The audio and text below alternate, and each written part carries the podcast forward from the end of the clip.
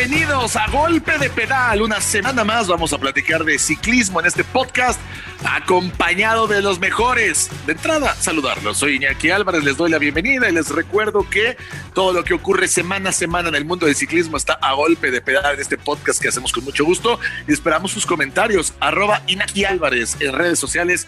Ahí me pueden encontrar y aprovecho para saludar a Pam, que siempre está en los controles de este podcast. Y arranco hoy con el señor Juan Carlos Zarzosa, mi estimado zorro. ¿Cómo estás? Bienvenido. Iñaki, ¿cómo te va? Un saludo para Pam a los amigos que nos escuchan y al buen Raúl, hasta Monterrey, bien, con frío, pero bien. Es que ya es invierno, ya es invierno, eso ya es señal de que las cosas están cambiando y el programa del día de hoy, más que nunca, tendrá muchos cambios porque vamos a hablar tanto de ciclismo femenil como varonil. Son los tiempos, son los tiempos que están ocurriendo. Raúl Alcalá, ¿cómo estás? Bienvenido. Muy buenas tardes, Iñaki, Zorro y Pam. Aquí estamos aquí en Monterrey, estamos esperando buenas noticias también. Son buenas noticias porque de entrada hay una noticia que es histórica para el ciclismo mexicano. Y es que, ¿cuánto habíamos hablado de la posibilidad de que ciclistas mexicanas pudieran correr en Europa, que era el deseo que todos tenemos en general de ciclistas, ya sea en montaña, ruta, varonil, femenil, sub-23, lo que sea, pero queremos talento que se esté midiendo a lo mejor del planeta. Bueno, pues hay una realidad muy importante y es que hace unos cuantos días se confirmó que la licencia, la licencia que hasta hace unos meses tenía el equipo Astana, donde militaba, por ejemplo, Yarel Salazar, la mexicana, y Arleni Sierra, la cubana, va a cambiar de nombre. ¿Y cuál va a ser el nombre? Pues va a ser una inversión mexicana, ¿sí? México tendrá un patrocinio muy importante en el AR Monex Women's Pro Cycling. Y ese equipo va a ser en el que milite precisamente las mexicanas, donde está la cubana, y en general va a haber ciclistas de más de siete países diferentes. ¿Cómo te cae esta noticia, Raúl Alcalá? Arranco contigo, porque platicamos hace algún tiempo, por ejemplo, con Ari Gutiérrez, que decía, voy a firmar con el Astana. Nunca nos imaginamos que no iba a ser el Astana, que iba a ser el AR Monex, y ese Monex lleva México implícito a R Monix Women's Pro Cycling Team. ¿Cómo lo ves, Raúl? Primero que nada, felicitar a los hermanos Rodríguez, a, Alex y Alejandro Rodríguez, que son los impulsores, eh, los promotores de esta firma de AR Monix. Así es. Cycling, Cycling uh, eh, Pro Cycling Team, de, comandado también por, por cuatro mexicanas y el resto de las corredoras que eran del Astana Team de mujeres. Y bueno, pues esto, esto se resultó de una fusión que a través de Josefina, Josepina Grassi con Fabreto, el italiano, el que llevaba el equipo mujeres, que era el Astana, pues hicieron una fusión con este equipo y resultó que con cosas positivas, que fue de que eh, ese patrocinio pasó a ser con Monex, Monex Team, Women's, eh, AR Monex eh, Woman Team. es, que, es que, es que no me acostumbro, ¿eh? pero... Nos va a pasar a todos al principio. El AR Monex Women's Pro Cycling Team. Es que parece un trabalenguas, pero bueno, lo dejamos en el AR Monex, si les parece bien. Sí, y esto ha sido, ha sido toda una positividad increíble que el equipo pues está registrado en San Marino que pues no se puede no se puede registrar como mexicano, pero definitivamente se fue a buscar a una federación que le diera las posibilidades donde pudiera tener la mitad de extranjeras y la mitad de mexicanas. Es una gran noticia además, mi estimado Zorro, porque esto, esperen, no nada más es el equipo femenil. El equipo femenil va a estar participando en la élite del ciclismo de ruta, pero la información que recibimos es que además va a haber un equipo continental sub-23 y un equipo de ciclismo de mountain bike. Esto es una gran noticia para los mexicanos, en general para los latinoamericanos, latinoamericanos, Zorro. Definitivamente creo que es una estupendísima noticia. La esperábamos hace mucho tiempo que alguien tuviera esta visión y bueno, este, este programa del ARF Deporte Program Cycling Teams, ya tiene tiempo de que, de que está sucediendo con los hermanos Rodríguez, como bien te comenta Raúl, bueno, pues es, es, eh, hacer realidad un sueño de verdaderamente tener ahora sí una licencia, una licencia importante allá en Europa y desde luego el apoyo de Josefina Grassi, que tiene una visión para ello y que siempre ha querido ella consolidar este sueño de tener corredoras en Europa, en un equipo importante y creo que ahora es eh, la gran oportunidad con una licencia como la de la Astana, que es un equipo que deja la vara alta, ¿eh?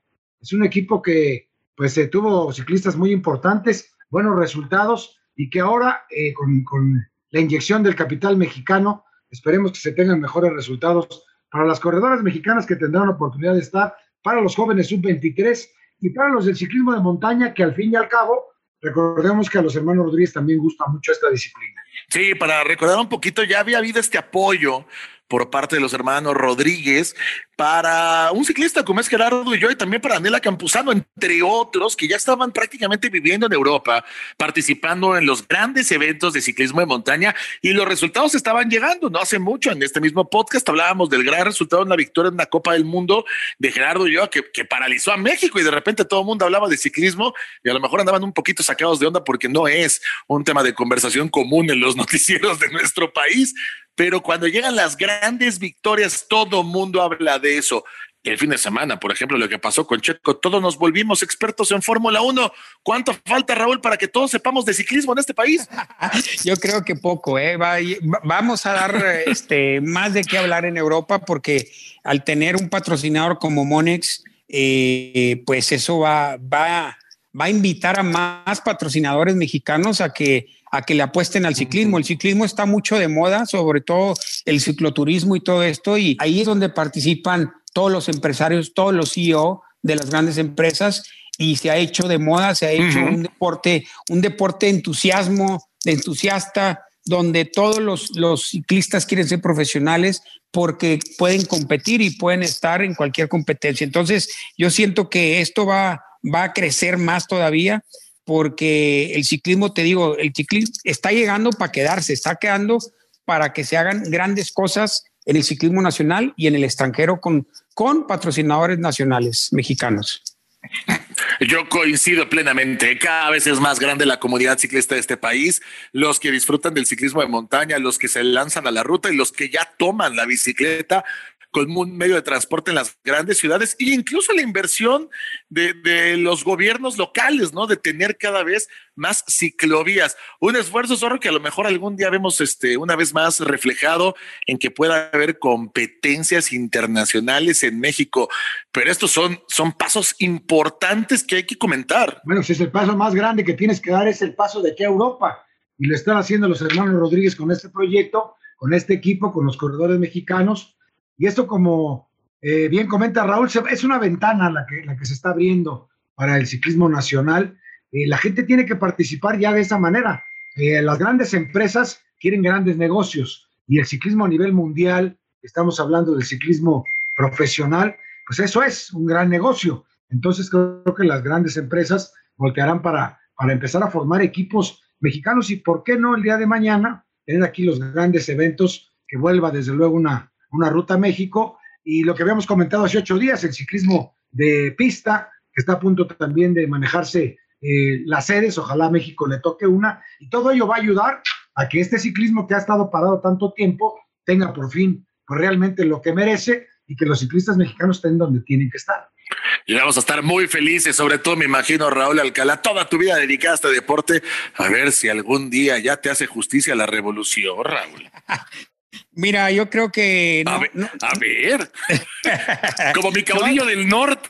Fíjate, te vamos a poner como al caudillo del norte. No, yo creo que, que no, no va a tardar mucho, ¿eh, Iñaki? En donde eh, van a salir más ciclistas, aunque no, no tengamos ese gran apoyo por lado de la federación, pero vamos a dejarlo de un lado. Yo creo que hay cosas por hacer eh, de otra manera, como la están haciendo las gentes de eh, los patrocinadores, buscando las formas, cómo sí se puede hacer ciclismo profesional. Y eso, eso ya se ha encontrado, se han, se han encontrado nichos donde se puede hacer, donde se puede patrocinar, donde puedes mantener un equipo mexicano en Europa, porque estos corredores, estos 21 jóvenes eh, menores de 23 van a estar viviendo en Europa. O sea, eso, y van a estar cambiando corredores porque el corredor que no pueda dar el ancho en tres meses, ese se les va a dar una prueba para que puedan regresar y poder meter, darle la oportunidad a más corredores. Eso va a ser increíble y entonces se van a tener que ganar el puesto los chavos que quieran, porque eso es un proyecto a cuatro o cinco años para ver a estos mismos jóvenes en un futuro que estén en el Tour de Francia como un Guaycaro, como un World Tour Team. Pues ojalá, como dices tú, sea un proyecto de cuatro o cinco años y que haya mucho éxito para el equipo AR Monex en todo lo que se propone. Cambiamos de tema para hablar precisamente del galardón que se entregó esta semana, hace unos cuantos días, el Vel de Oro, la bicicleta de oro 2020 ya habíamos hecho nosotros nuestros candidatos, ¿no? De quién había sido el mejor corredor, el más destacado de la temporada. Y curiosamente, el ganador del Tour de Francia no es reconocido como el ciclista de oro 2020. ¿Por qué? Porque quien obtuvo ese galardón como el mejor corredor del, de este año fue podio en el Tour de Francia, ganó una gran vuelta y además un monumento. Difícil, mi estimado Zorro, no decir que Primoz Roglic está convertido en el mejor ciclista del planeta. Sí, bueno, lo que, lo que comentábamos en esa ocasión y fuimos muy claros es que ahí están los números, ¿no? Los números de, de Primo Roglic, a pesar de un 2020 tan, tan raro como este que tuvimos, con una temporada de cuatro o cinco meses, pues este hombre ganó prácticamente donde se paró eh, recordemos que perdió el Tour de France prácticamente el último día. Como decías, ganó la Lieja, Bastón Lieja a un Julián Philippe, que bueno, se confió. Nada es culpa de Roglic, él estuvo ahí siempre. Y lo de Pogachar, claro, tiene, tiene un, eh, un, marco aparte, un hombre que gana eh, el Tour de Francia por primera vez, gana tres camisetas que no le había hecho nadie más que Eddie Merckx. Entonces, eso es un, gran logro, una hazaña, dijéramoslo. Pero en números, el mejor corredor de este año, pues es el esloveno Primo Roglic, bien ganado este galardón, que lo hacen los periodistas, que lo hacen con justamente el palmarés de cada corredor y lo desempeñado en el transcurso de la temporada. Roglic es el digno ganador de, este, de esta bicicleta de oro y creo que varias todavía tiene Roglic por ganar. ¿eh? Sí, pueden ser varias temporadas. Raúl, ¿estás de acuerdo? ¿Es el mejor ciclista del año 2020, Primos Roglic?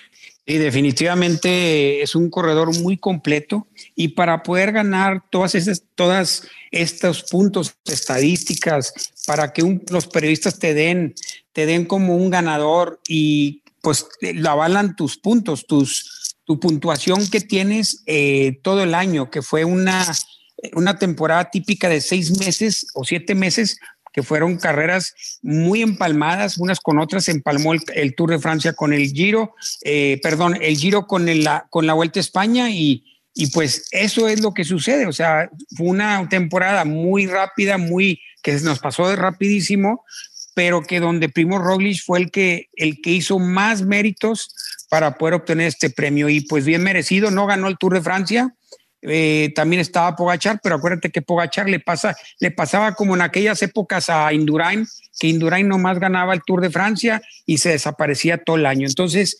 este, es, eso es lo que también hace llamar a un corredor completo, un corredor eh, que tenga esas galones para poder ganar.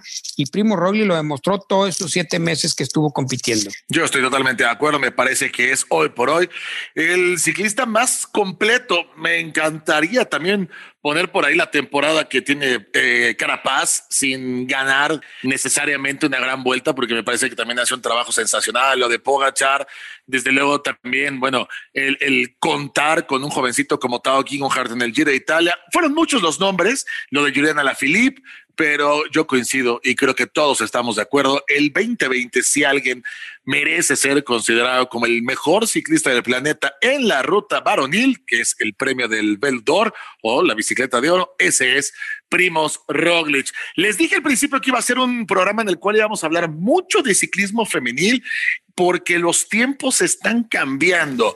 Y para muestra esta nota que dio a conocer el Comité Olímpico Internacional hace apenas un par de días, ya vienen los Juegos de Tokio esperemos que se puedan llevar a cabo 2021, pero eso significa que quedarían solo tres años para disputar los Juegos Olímpicos de París, que si nada extraño ocurre, se llevarán a cabo en el verano del 2024, pero con una magnífica diferencia en cuanto al ciclismo, porque Nunca en la historia había ocurrido que fueran a participar la misma cantidad de hombres que de mujeres en cualquiera de las disciplinas que avala la Unión Ciclista Internacional y el Comité Olímpico Internacional.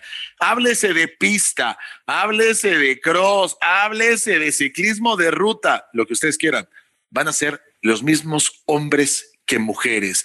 ¿Cómo te cayó esa noticia, Raúl? Y no sé, porque nos, nos contabas antes de que empezáramos a grabar que nos tenías un dato y una sorpresa. ¿Cómo te cae esta igualdad total para París? Yo creo que ya era tiempo, ¿eh? ya era tiempo que, que se diera esa igualdad de género, donde los organismos olímpicos, los organismos como la, la UCI, ya se dieran cuenta que, que el ciclismo femenil también está trabajando mucho y lo está haciendo con un calendario muy amplio, muy fuerte, y era nomás de que se le diera la oportunidad y esa promoción. Claro que se ve diferente el ciclismo, pero no deja de ser competitivo y eso merece que les den ese respeto también a las mujeres. Y claro, ojalá y también en las bolsas, porque las bolsas no son muy, los sueldos y las bolsas no son muy eh, acreedoras como la de los hombres, pero que también se le dé, se le dé esa importancia, eso eh, ya es un punto a ganar hacia el ciclismo, ciclismo de, mujeres. Eh, no sé, no cobran lo mismo, pero hay lugares donde creo que cobran más. Y hemos platicado en alguna transmisión a través de tu DN, mi estimado Zorro, cuando llevamos a eh, las transmisiones de las clásicas, por ejemplo, y primero pasamos a las mujeres y después a los hombres. Y decimos, es que hay tanta gente en la calle, porque si nos vamos a Holanda o a Bélgica, hay probablemente figuras que son más importantes del ciclismo femenil que del varonil. Y y poco a poco se va a ver reflejado esto en la venta de bicicletas, en la audiencia, en la televisión, y todo eso va a hacer que las mujeres levanten la mano y digan, momento, nosotros queremos ganar lo mismo que los hombres, y se lo merecen, zorro. Yo creo que hasta la vuelta de la esquina el que ganen lo mismo, ya lo están pidiendo hace algún tiempo, y la verdad el espectáculo que ofrecen, pues tiene cada uno su forma de hacerlo, tanto hombres como mujeres, pero igual que el espectáculo es, es fabuloso, las mujeres tienen un estilo y una forma de correr.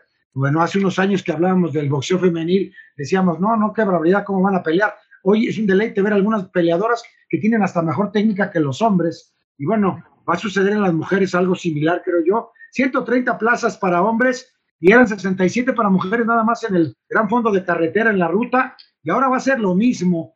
Y desde luego, el, que más empataba era el ciclismo de pista, donde prácticamente eran los mismos, 98 hombres por 91 mujeres, y ahora todo esto se va a igualar y van a ser exactamente eh, en, todos los frentes del ciclismo y de los Juegos Olímpicos, porque recordar que París son los Juegos de la Igualdad. Entonces van a querer empatar en todos los deportes, hombres con mujeres, y creo que esto es sumamente beneficioso y el ciclismo, que es nuestro deporte, se va a ver muy beneficiado y creo que el espectáculo de mujeres va a seguir creciendo y no tardamos en encontrar ya nombres que empiezan a, tocar los récords de un eh, eh, Eddie Merckx guardando todas proporciones, pero con esa, con esa vasta eh, forma de ganar y de ser totalmente autoritaria en, lo que es su disciplina, como las corredoras holandesas ahora. Sí, totalmente de acuerdo. Y creo que sí es un, un gran paso. El ciclismo ya lo estaba intentando. Hay algunos otros deportes que siguen ahí un poco luchando con que la igualdad de género brinda en realidad el mismo espectáculo. Cada disciplina es diferente, desde luego, pero me parece que el hecho de que ya vaya a haber una igualdad total en París 2024 habla muy bien de lo que está pasando. Y para muestra, el botón con el cual cerramos el podcast del día de hoy. Y es que hemos hablado mucho de las mujeres, hablamos de la inversión de un equipo mexicano, hablamos de la igualdad total, pero también esta semana se está haciendo historia, porque una ex corredora se va a convertir en la primera directora deportiva de un equipo World Tour varonil. Y nada más va a tener la oportunidad de estar hablando directamente con Christopher Froome, porque Sherry Pritham va a ser la directora deportiva del Israel Startup Nation para el 2021. Chris Froome va a estar bajo las órdenes de Sherry Pritham y esto rompe todos los paradigmas y los esquemas que hasta el momento habíamos vivido en el mundo del ciclismo. Raúl, comienzo contigo. Es un hecho histórico pero, pero además creo que lleva un mensaje muy grande de un equipo que desde hace años está luchando por hacer las cosas diferentes como es el Israel Startup Nation. ¿Qué piensas de esto? Pues mira, Teo, yo estoy muy contento de que se le haya dado la oportunidad a Sherry Prigman porque Sherry viene trabajando, si ustedes no lo recuerdan, pero en, la, en, la, en el Tour de México de mil, del 2011, ella trajo un equipo inglés, que es el T-Rally, a competir a la Vuelta a México y ahí fue donde yo la conocí. Venía con, era la directora del equipo, dueña del equipo y directora de, de, carrera y todo con el equipo y me sorprendió tanto de la manera que manejaba el equipo y te voy a decir otra. Fue en México, fue su primer carrera UCI que ganó con un, con un equipero de ella, ganaron una etapa. Este, y te digo, no es para mí nuevo, yo sé que que se le ha venido dando la oportunidad a Cherry Prigman y lo ha hecho bastante bien y ahora va a tener un gran reto porque va a tener al campeón de, cuatro años del Tour de Francia que es Chris Froome y ahí es donde realmente van a aprender, va a aprender más todavía y yo sé que la va a hacer bastante bien porque es un equipo que le está prestando todas las oportunidades, le está presentando todo el apoyo y eso lo va a hacer, la va a hacer más grande a, Cherry. Está, es que la verdad la historia es maravillosa porque este equipo apostó por un Christopher Froome y me imagino que le va a dar la oportunidad de pelear por su quinto Tour de Francia, que es pues de ese, de ese pequeño y selecto grupo de ciclistas que aspiran a ganar en cinco ocasiones la ronda gala pero además sería en un equipo de un país emergente que está viendo en el ciclismo una oportunidad increíble y que ya llevó tres etapas del Giro de Italia a Tierra Santa, porque así fue, se la llevaron a Israel. Imagínate ahora, Zorro, que además Pridham pudiera ser la directora del equipo en el que Christopher Froome, de la mano de Michael Woods o de Daniel Martin o del equipazo que está armando para la próxima temporada, ganara su quinto Tour de Francia. Es increíble. Y realmente lo que sucede con, esta mujer, con Sherry Friedman, es de, cuento, porque hay que entender que alguien que renuncia a un equipo que tiene ella, como ya comentó Raúl Raleigh, que estuvo en México y que, que ya ha tenido experiencia ella como dueña, directora, o sea, manejar un equipo completo, no solamente ser directora, sino manejar eh, deportiva, sino manejar al equipo completo. Ahora creo que le está apostando el Israel, el equipo, a, una fórmula de una mujer tan eh, competitivamente hablando, tan ganadora, tan ordenada. Hay que entender que las mujeres son más ordenadas en muchos aspectos que los hombres. Y para Froome, creo que esto viene siendo la medicina ideal. Un hombre que viene de tantas complicaciones de sus cirugías,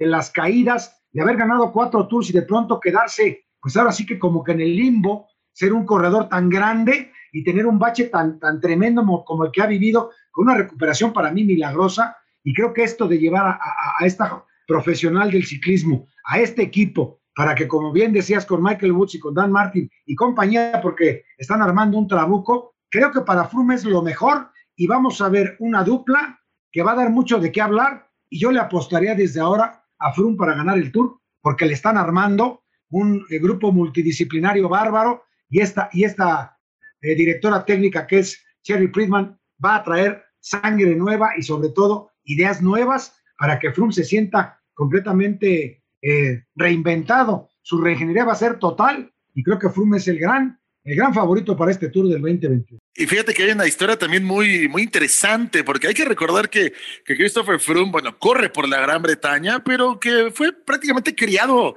en Kenia.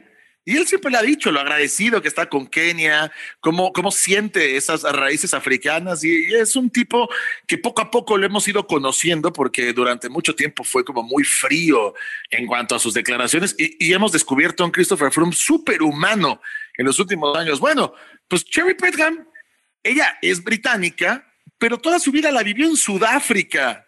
Entonces prácticamente es la misma historia y me imagino que pueden encontrar grandes similitudes, aunque Kenia y Sudáfrica queden muy lejos, que es como decir que un mexicano tuviera muchas cosas en común con un colombiano, finalmente sí nos podemos entender los latinoamericanos como en este caso se pueden entender eh, pues originarios de, una familia británica, pero que tienen un pasado común en una latitud completamente ajena.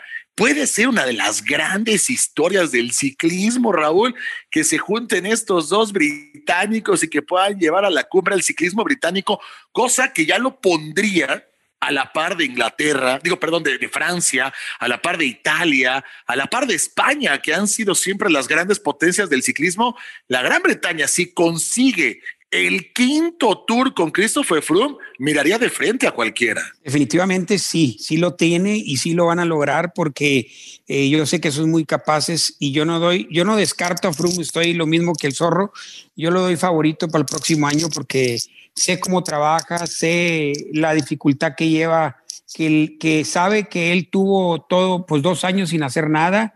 Eh, es difícil mantener todas esas críticas y yo sé que Froome va a regresar con unos brillos impresionantes y sobre todo una experiencia que sabe, es un, es un corredor muy calculador y la lleva siempre al 100, o sea que, que no puede, la lleva siempre a, manera de, de, monitor, entonces es un corredor calculador y, y, yo sé que va a llegar con, con grandes brillos para este nuevo equipo, con una nueva una nueva atmósfera, eh, nuevos compañeros, que eso también le va a dar, le va a dar un plus a él en lo personal y en, y en, lo, y en el equipo. Entonces, yo siento que eh, va, va, a hacer cosas grandes para el próximo año y quiere entrar a ese ramillete de cinco, cinco ganadores que, que, han hecho el Tour de Francia y lo va a lograr. Yo sé que sí, no lo descarto y ni lo hago muerto porque eh, si, vi, si vi cómo sufrió en la Vuelta a España, yo sé que lo va a lograr en el este Tour de Francia que viene 2021. Pues ahí está una de las grandes historias que se puede escribir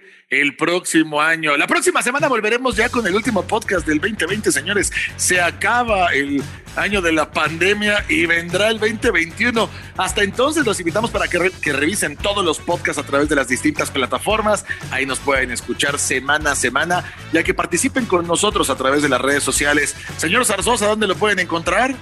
Bajo tu DN, ahí estamos en Twitter para cualquier circunstancia. A ver si la próxima platicamos del niño travieso Mark Cavendish, que ya le dijeron, usted aquí no es la estrella, se forma en el grupo y a ver si gana. Bueno, pues regresando a sus inicios, ¿no? Regresando a sus orígenes, al Quickstep, dicen por ahí que hasta le metió a lana, ¿eh? Que decía Cavendish, pues yo para irme si tengo que poner de mi dinero lo pongo, pero yo quiero estar con la manada, como le llaman a los corredores de el Destiny Quickstep. Lo platicamos entonces la próxima semana. Raúl Alcalá, redes sociales. Raúl Alcalá, en raulalcalá.com, ahí me pueden encontrar mis redes sociales, pero también puede ser en Raúl Alcalá. Bueno, pues ya está. Y ahí me pueden encontrar como arroba Inaki Álvarez en todas las redes sociales. Gracias a Pulporita, mi estimada Pamela, por hacer posible este podcast. La próxima semana regresamos con más a golpe de pedal. Hasta entonces.